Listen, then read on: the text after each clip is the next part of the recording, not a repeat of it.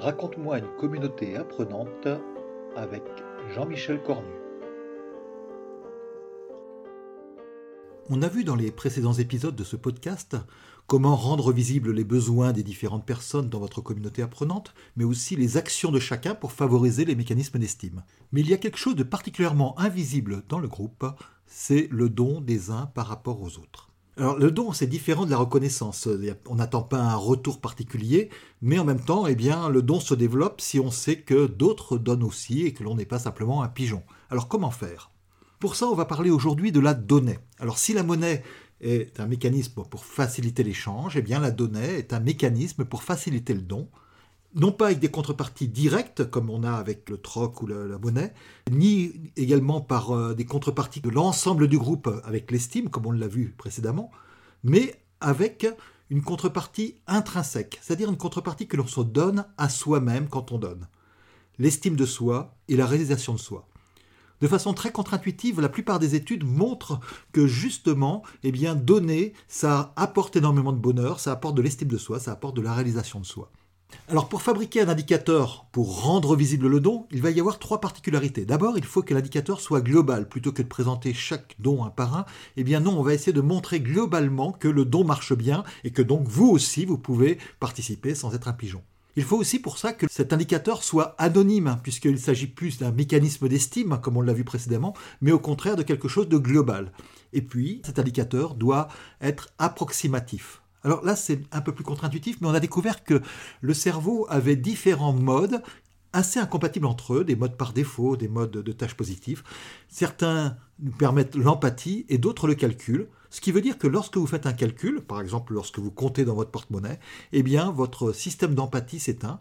Et si vous êtes en empathie, eh bien vous n'êtes pas capable de calculer. Donc pour arriver à avoir un indicateur de don, eh on va faire du calcul approximatif plutôt que du calcul précis. Alors prenons deux exemples, un en présentiel et un en ligne. Alors en présentiel, on peut faire quelque chose de très simple. C'est ce que l'on a fait lors des rencontres moustiques, par exemple. On a mis un simple saladier avec un ensemble de billes à côté. Et chaque fois que quelqu'un avait reçu un don, alors c'était un petit trait qu'on avait proposé, eh bien il rajoutait une bille simplement dans le saladier. Alors on ne s'amuse pas à compter en général toutes les billes du saladier, mais on voit que d'un jour à l'autre, eh bien oui, ça, ça augmente, et on se dit, tiens, il y a de plus en plus de dons, il y a beaucoup de choses qui se passent, et donc ça rend visible ce mécanisme de don. En ligne, on peut faire exactement ça avec aussi un widget, un simple widget. Alors on avait fait ça pour le groupe Social 3.0 qui rassemble des entrepreneurs et au lieu d'avoir un, widget, eh bien, on avait euh, une sorte de, saladier en ligne, si vous voulez, où on pouvait euh, cliquer plus 1 pour avoir, euh, pour ajouter des, petites billes, tout simplement. on voyait tout ça se remplir. Alors c'est marrant parce qu'on a même eu un petit problème, c'est que ça a tellement bien marché qu'on a saturé le widget au bout de quelques jours, et donc on l'avait sous-dimensionné par rapport, on avait sous-estimé le, le, nombre de dons qui se passent. Et puis bien sûr, il est possible de mixer les deux. Par exemple, dans le cas des rencontres moustiques, eh bien chaque soir, je comptais en cachette combien il y avait dans le saladier et je reprogrammais le widget en ligne pour montrer les choses. Donc les gens ne comptaient pas les billes, il n'y a que moi qui le faisais ça en cachette, de manière à ce qu'on reste sur du calcul approximatif.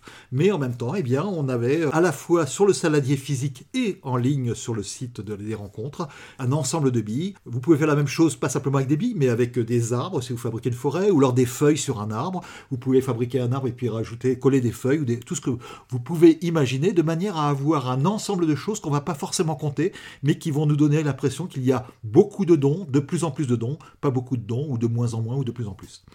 Voilà, alors testez cette donnée et puis comme d'habitude commentez ci-dessous dans les, commentaires.